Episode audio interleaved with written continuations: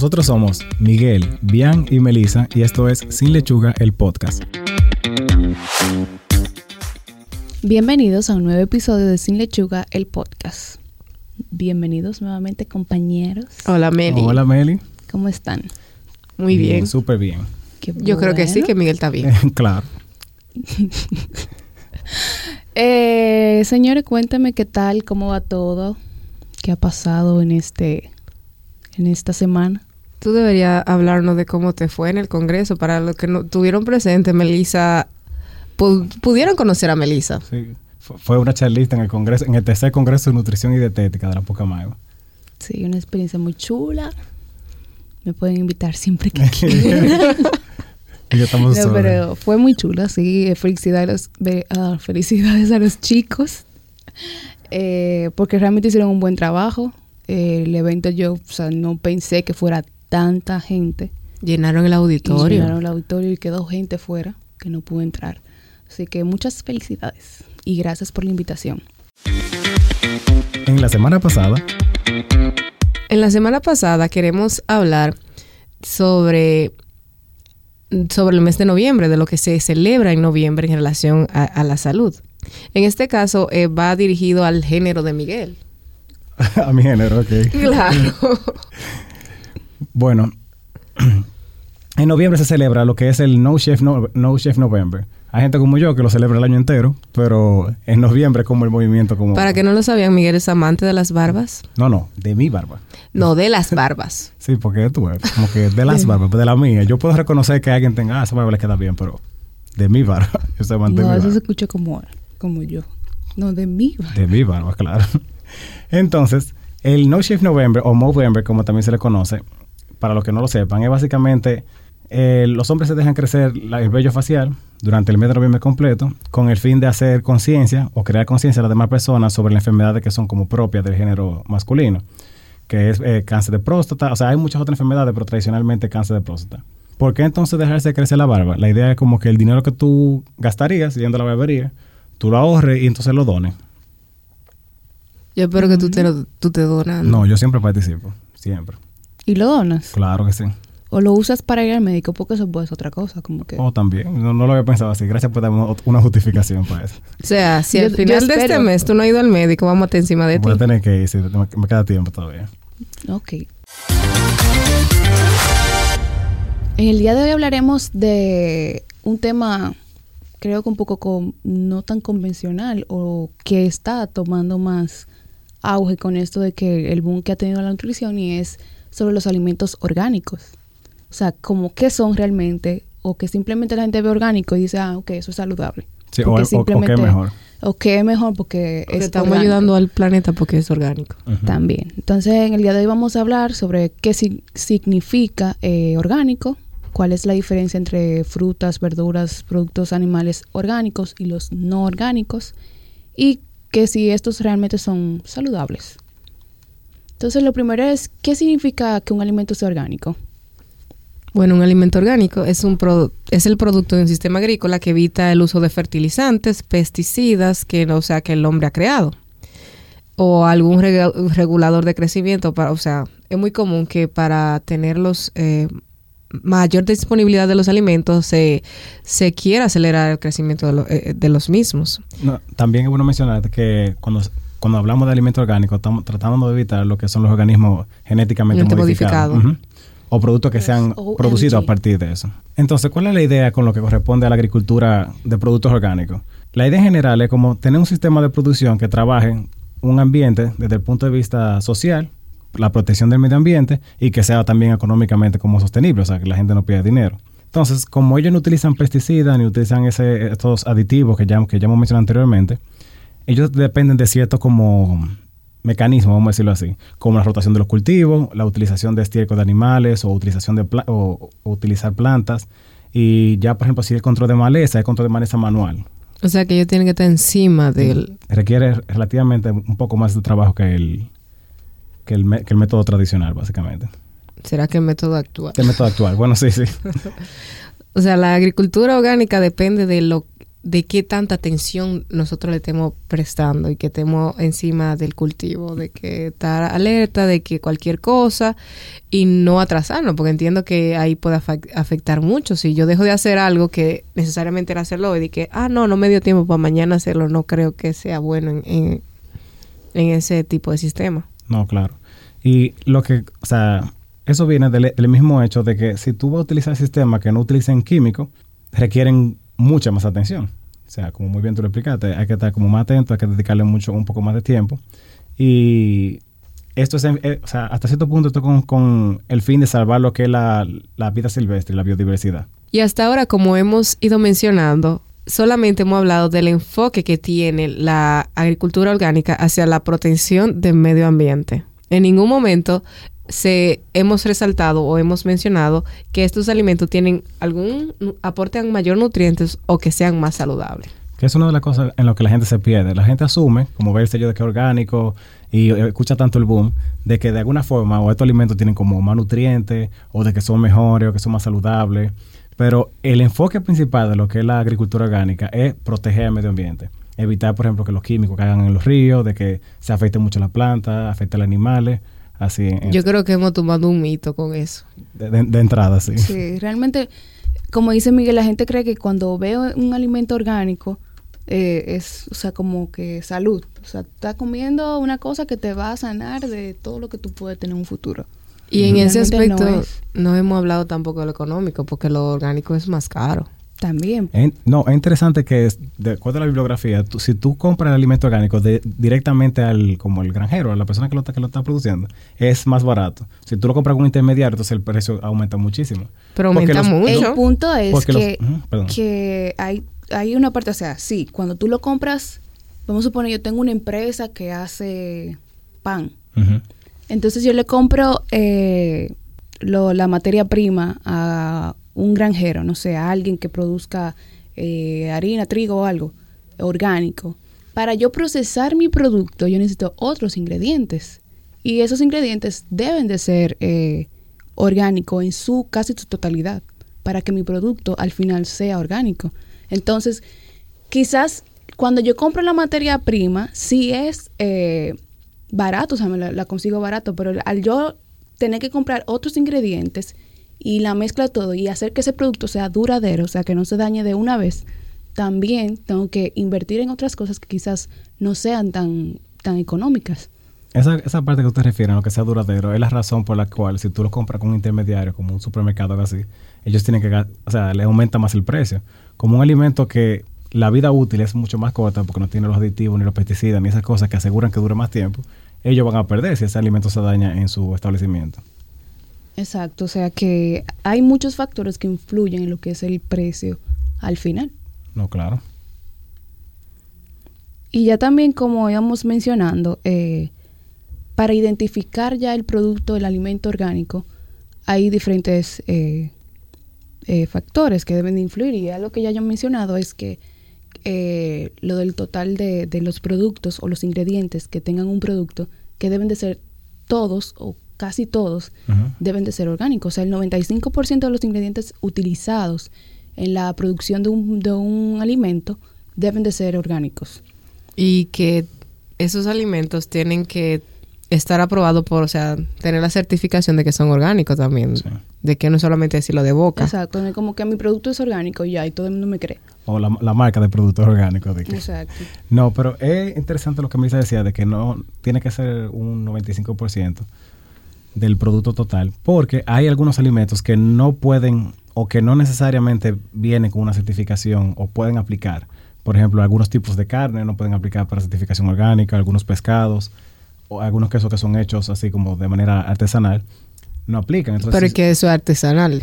Bueno, sí, pero para, que tú para que la gente entienda la relación de que por eso se permite como esa, esa pequeña parte, de 5%. Pero siempre que hablemos de aditivos, colorantes, edulcorantes, todo eso está prohibido cuando hablamos de un alimento orgánico. O sea que eso no corresponde a esa parte. Exacto. Y también hay ingredientes, como tú estás mencionando, que no, no son disponibles orgánicos. O sea, algún aditivo no creo que sean orgánicos, o sea, que el que no sé, algún emulsificante que tú necesites. No, aunque tú puedas conseguir aditivos que sean naturales, eso no quiere decir que sean orgánicos o que puedan eh, incluirse en la clasificación de un alimento que esté que, pero los colorantes y edulcorantes están mm, totalmente, o sea, si el producto tiene, si usted lee el, etiquetado y ve que tiene colorante o algún edulcorante, deja de ser orgánico por eso. Exacto, ahí eh, volvemos a repetir de que por eso se debe de leer la etiqueta de los productos. Que muchas veces también te pueden decir, ah, sí, que el producto es orgánico y que es orgánico, pero cuando tú lees los ingredientes, cuenta con edulcorantes o colorantes y dentro de este grupo de alimentos no están permitidos. Yo creo que eso lo hemos mencionado en el pod, lo hemos mencionado en el podcast anteriormente de productos que se indique ahora 100% natural y tú ves atrás y dice que tiene sorbitol, lecitina y tiene muchísimos ingredientes que no que es natural. ahora mismo se está se está aprovechando todo el marketing que se hace, o sea, estamos en el boom del orgánico, estamos en el boom de los fit.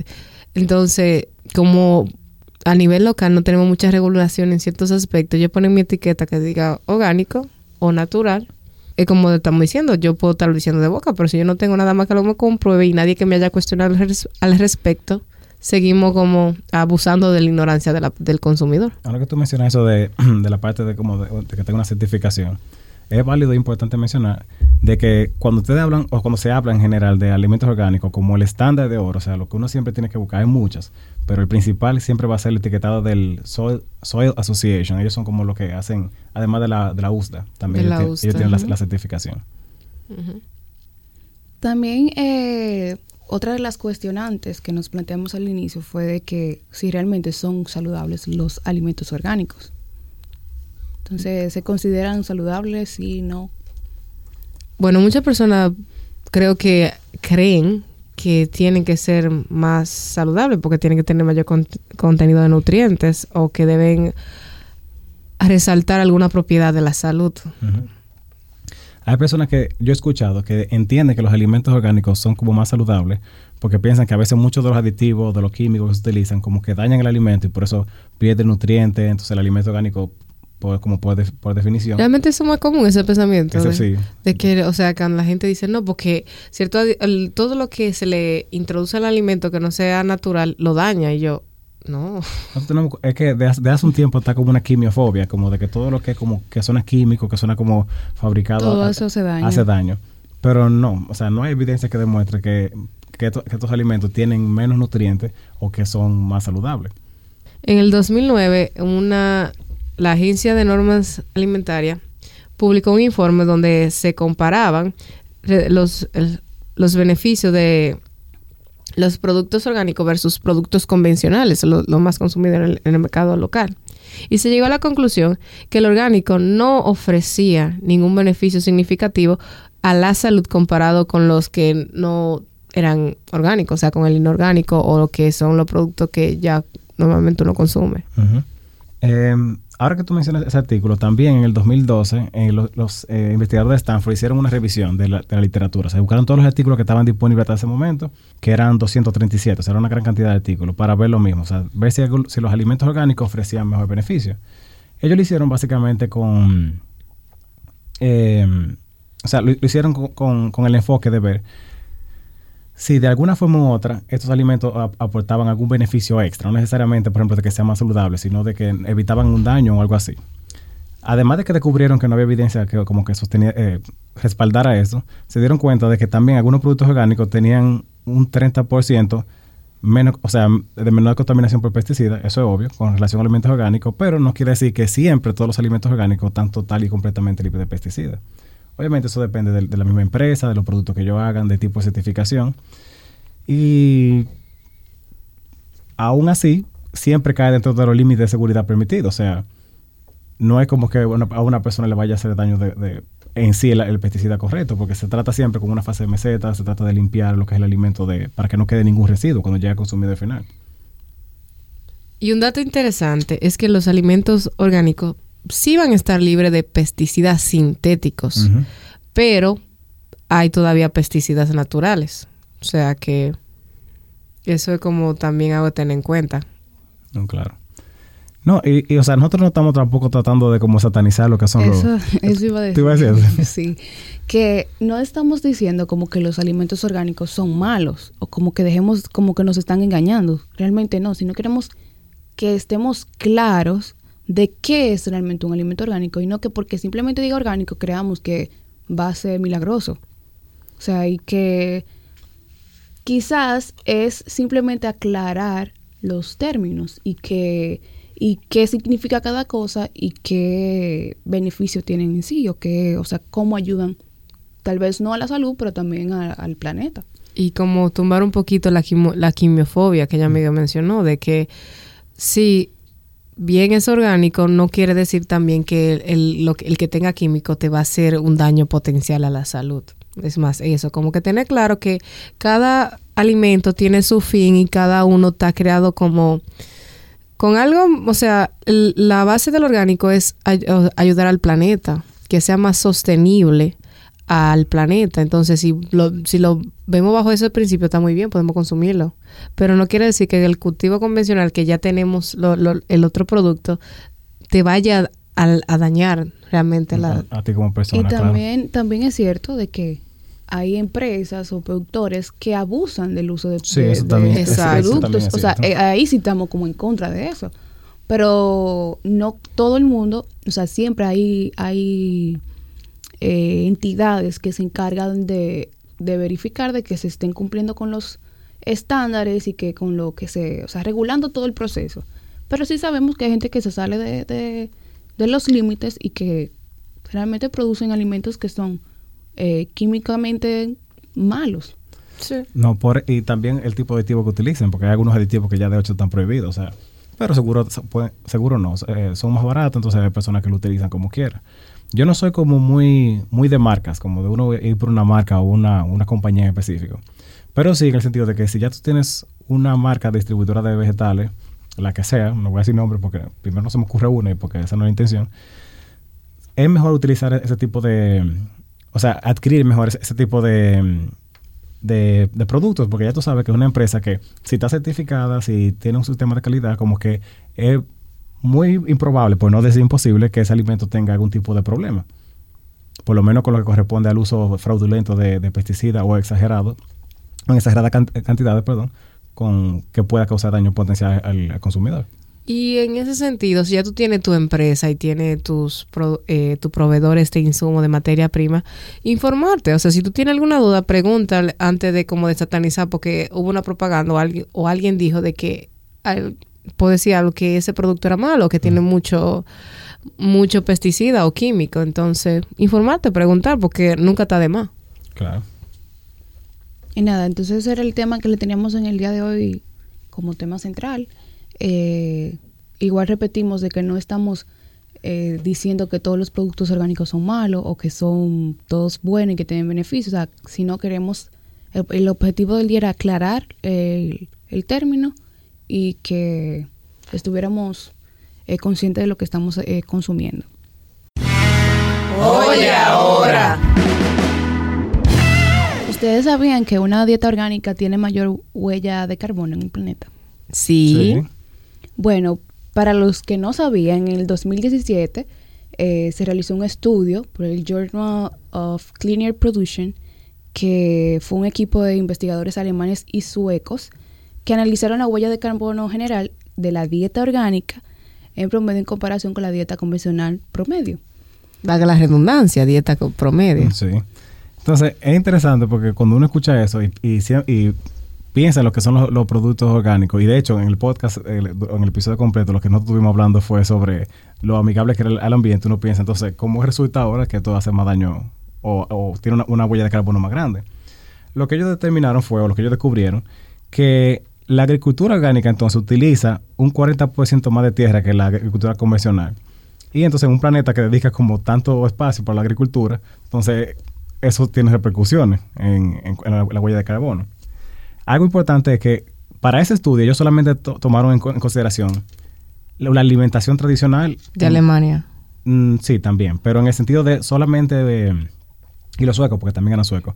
Pero en el sentido de que ellos utilizaron alimentos que fueran eh, iguales, o sea, los semejantes que fueran orgánicos en la, en la, persona. Por ejemplo, se comparaba manzana con manzana para que no, no sea diferente. Eh, no es misterio para nadie que la res, entonces la res tiene una huella de carbono que es como súper exagerada. Bastante. Entonces, esta aseveración es cierta si tú quitas la res de la ecuación. Ahora, si, si hacemos el mismo estudio, incluimos la, carne de res en una persona que tiene una dieta promedio, ya eso, ya esos son otros 20 pesos, como dice la gente. De hecho, el estudio mostró que si se toma en cuenta la carne de res, la dieta convencional promedio contiene un 45% más. Pero bien, entonces ese fue el hoy ahora de esta semana. Espero que hayan disfrutado el episodio y que hayan aprendido un poco más sobre lo que tiene que ver con alimentos orgánicos. Hemos llegado al final de este episodio. Recuerda seguirnos en nuestras redes sociales como Sin Lechuga RD en Instagram y Facebook y en la plataforma de podcast de su preferencia. En la descripción del episodio podrán encontrar las fuentes bibliográficas que utilizamos para desarrollar el tema de hoy. Y al igual que las dietas, empezamos de nuevo el próximo lunes. Bye. Bye. Este episodio llega a ustedes gracias a Hillary Nutrition.